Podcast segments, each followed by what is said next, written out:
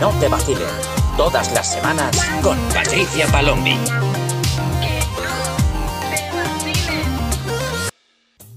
¿Qué pasa, gente sica? Yo soy Patricia Palombi y estás escuchando un episodio más de Que no te vacilen, el podcast donde hablamos sobre las relaciones de la generación Z y de la generación millennial. Esta semana he tenido tantas, tantas, tantas sugerencias. Yo creo que también tienen que ver un poco con todos los mensajes que he estado recibiendo. Y sabéis que hay semanas que os comento que, que, hay temas que se repiten más que otros. Y no sé por qué, y es una cosa muy curiosa, la verdad. Parece que, que a todos nos pasan las mismas cosas eh, a la vez, ¿no? Y mmm, durante las últimas dos o tres semanas se repiten sobre todo los mensajes sobre gente que está intentando superar a alguien y que no lo consigue y están ahí estancados y tal. Y la verdad es que cada vez que contesto o hablo con vosotros, intento ver un poco a ver cómo os puedo ayudar.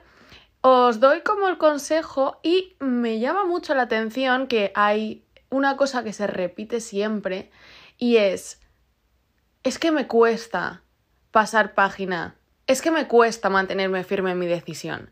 Y esto es una cosa muy común que veo que pasa y pasa y pasa y cuando hay una ruptura es como que tomas la decisión de separarte o, o, de poner distancia estas cosas y luego te sientes mal. Entonces, es que yo no sé si es que cuando eh, la gente da consejos de rupturas y cosas así, eh, quizá es por, por, la forma en la que lo decimos, ¿no? O por la forma en la que lo expresas y tal, que piensas que va a ser como una cosa fácil, que la gente toma este tipo de decisiones, o la gente a la que admiras, o la gente a la que quieres eh, cambiar tu comportamiento para ser más parecido a ellos, digamos, siempre parece una manera más sencilla de lo que realmente es. Entonces, cuando la gente te dice que tienes que aguantar el tirón o cuando rompes con alguien o poner límites y todas estas cosas que a veces digo, no significa que esto vaya a ser un camino fácil y no sé si es que eh, es un poco la sensación que no sé si es la que transmito yo o es la que transmite la gente que habla sobre estos temas.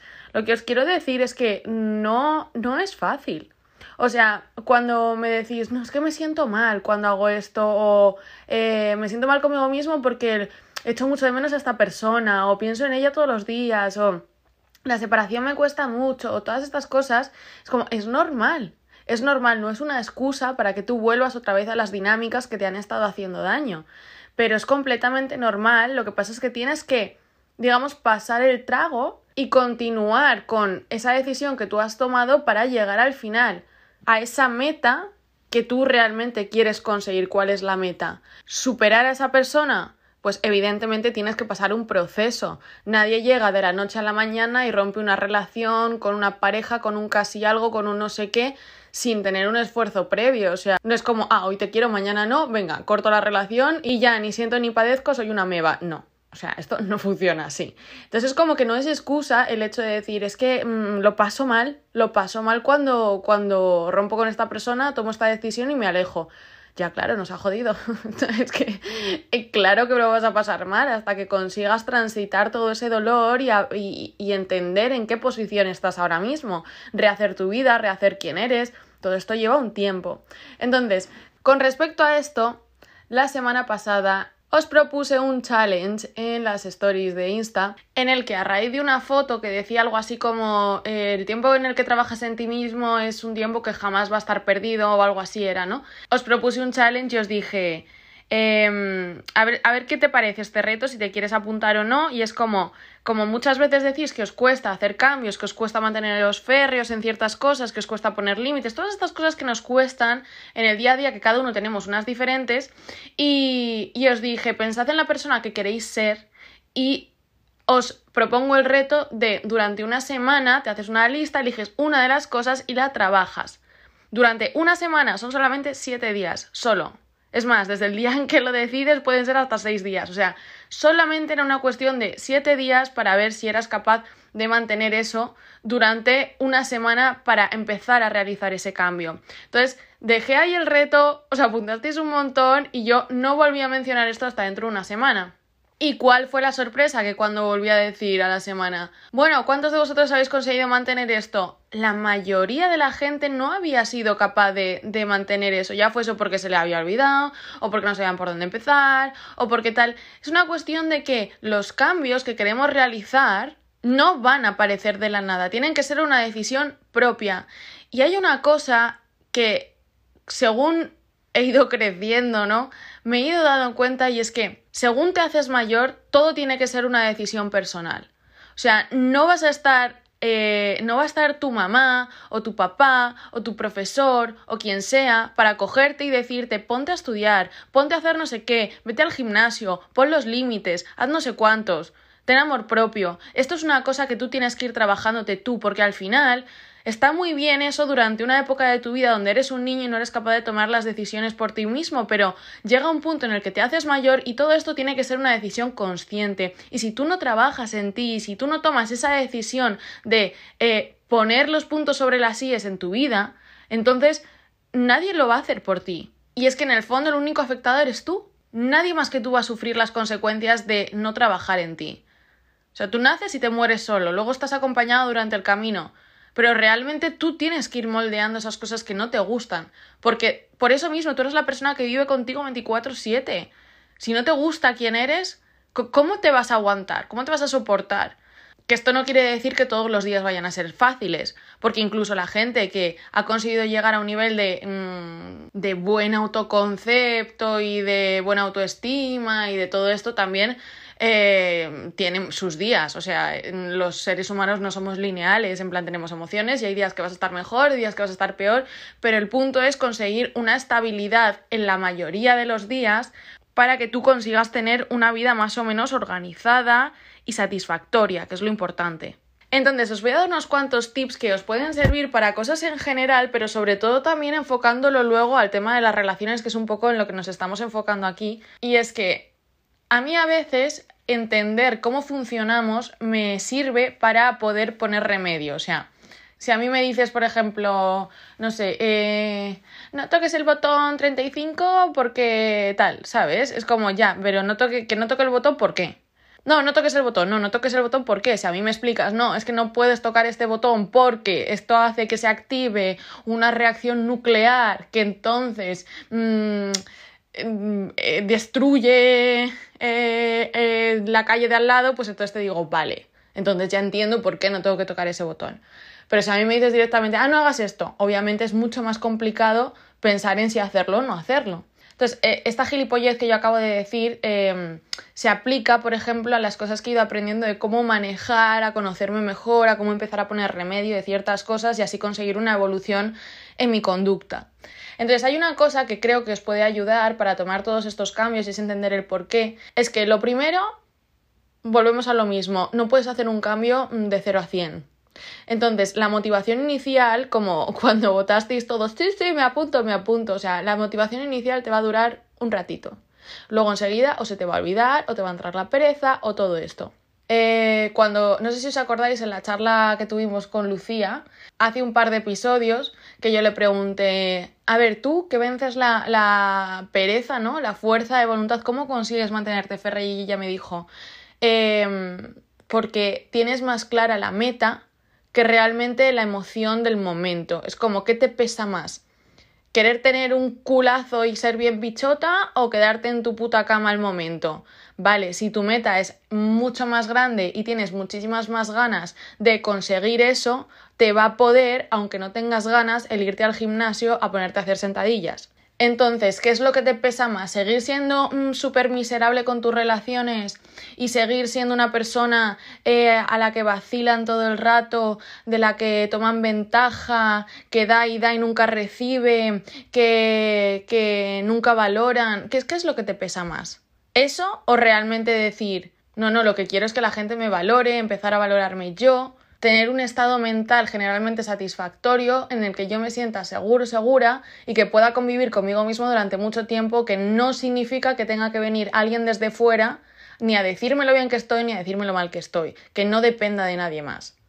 Y ahí es cuando tú realmente empiezas a marcar los límites. Para eso, esto parece algo muy obvio, igual muchos lo habéis eh, escuchado ya, luego puede que otros no, pero existen dos tipos de gratificaciones, digamos, ¿vale? Es como eh, la gratificación inmediata y la gratificación a largo plazo.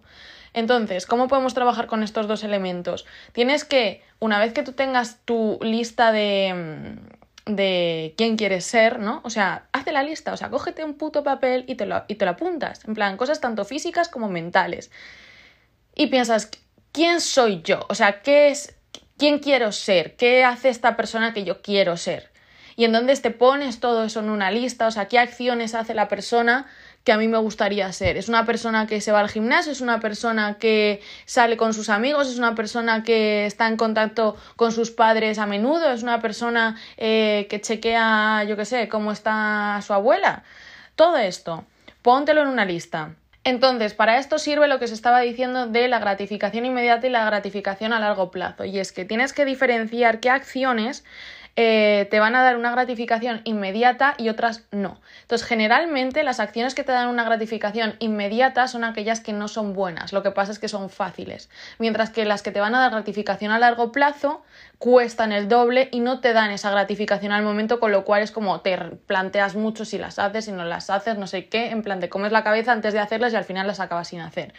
¿A qué me refiero? Por ejemplo, algunas acciones de gratificación instantánea son, por ejemplo, eh, la más obvia es eh, las redes sociales. O sea, eso te descargan un chorrazo de dopamina al momento en el que luego necesitas más, más, más, más. En plan, estar muchísimo tiempo en redes sociales, fumar, beber, compras impulsivas, masturbarte, horas en Netflix, YouTube, la tele, estas cosas. Todas estas, eh, todas estas cosas que te he dicho son cosas que si tú las haces eh, de manera constante, a ti te están liberando como una gratificación instantánea en el que sí, vale, llegas al momento, te sientes bien y luego al momento siguiente tienes una decaída, un pico brutal en el que tú te vas a sentir como una puta mierda. Y luego vas a tener que volver a buscar esa sensación y entonces si repites de nuevo ese patrón va a ser como, como una montaña rusa, ¿no? Subes, bajas, subes, bajas, subes, bajas y no consigues como esa estabilidad. ¿Estoy diciendo que esto no puedes hacerlo? No, estoy diciendo que no vas a conseguir una estabilidad si lo haces de manera reiterada todos los días. Y luego, por otro lado, ¿cuáles son acciones que tienen una gratificación más lenta? Pero que al final es más constante. Pues, por ejemplo, son cosas que tienes que pasar un proceso hasta que tienes esa gratificación. Por ejemplo, cocinar. Tienes que pasar el proceso de hacer toda la comida hasta que realmente luego llegas al punto de comértela. Levantarte pronto cuesta un huevo, pero si tú lo vas haciendo, lo vas haciendo, al final te acostumbras. Eh, ir al gimnasio, em, evidentemente, tienes que estar ahí sufriendo porque es un esfuerzo, pero luego cuando has terminado es ya tienes el check no es una cosa menos que has hecho, que has conseguido mm, adquirir en tu día, pero que te ha llevado un tiempo.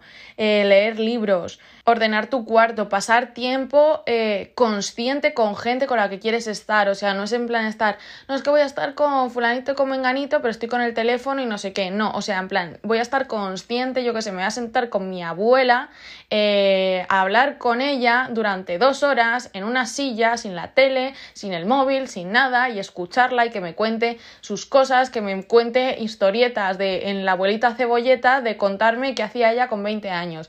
Este tipo de cosas que necesitas como un esfuerzo, por así decir, hasta que llegas como a la gratificación. ¿Y por qué os he dicho todo esto? Porque esto cómo lo podemos aplicar a las rupturas, a las relaciones. Pues por un lado, cuando tú empiezas a crear todos estos hábitos en tu persona, tanto que me decís, es que no sé por dónde empezar, no sé cómo empezar a ser el yo que quiero, la persona que yo quiero ser, todo esto, empiezas por estas pequeñas cosas, empiezas a trabajar en una de esas cosas a la semana y si consigues hacer todo durante siete días, añades otra cosa más. ¿Que no lo consigues? Bueno, pues entonces continúas otra semana más hasta que consigas más o menos dominar esa cosa que tú quieres ser. Y luego vas añadiendo otra y otra, cuando te sientas que, que estás preparado para ir añadiendo. Y entonces, eso por un lado, para crear toda esta, esta persona, ¿no?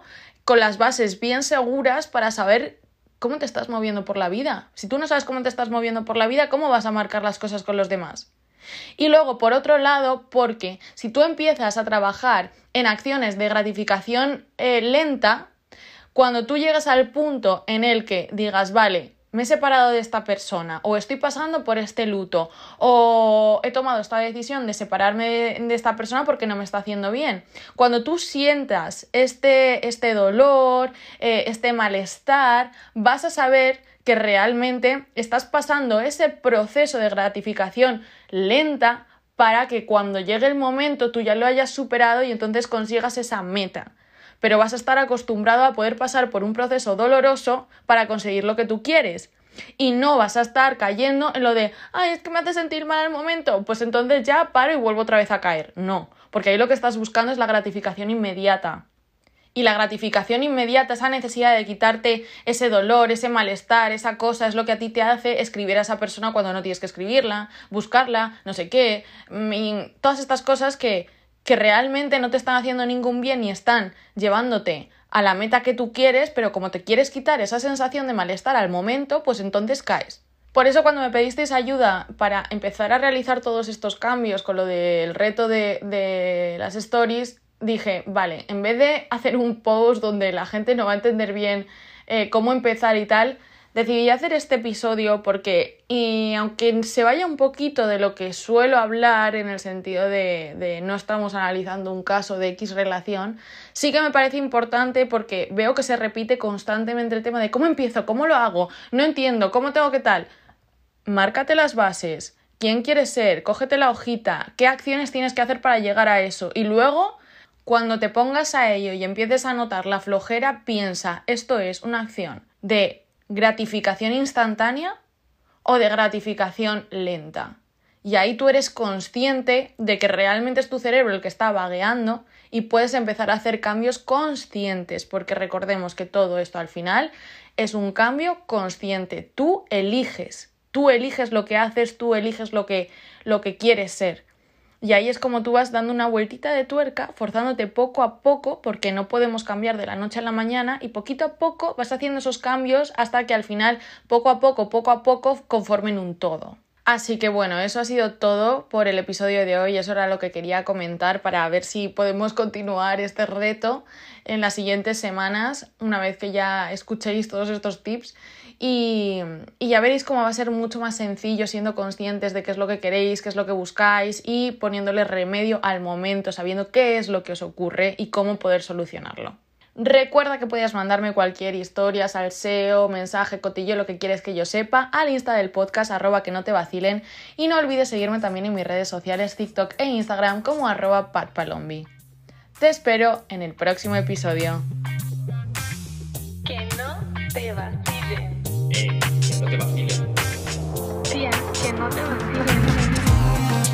Que no te vacilen. Todas las semanas con Patricia Palombi.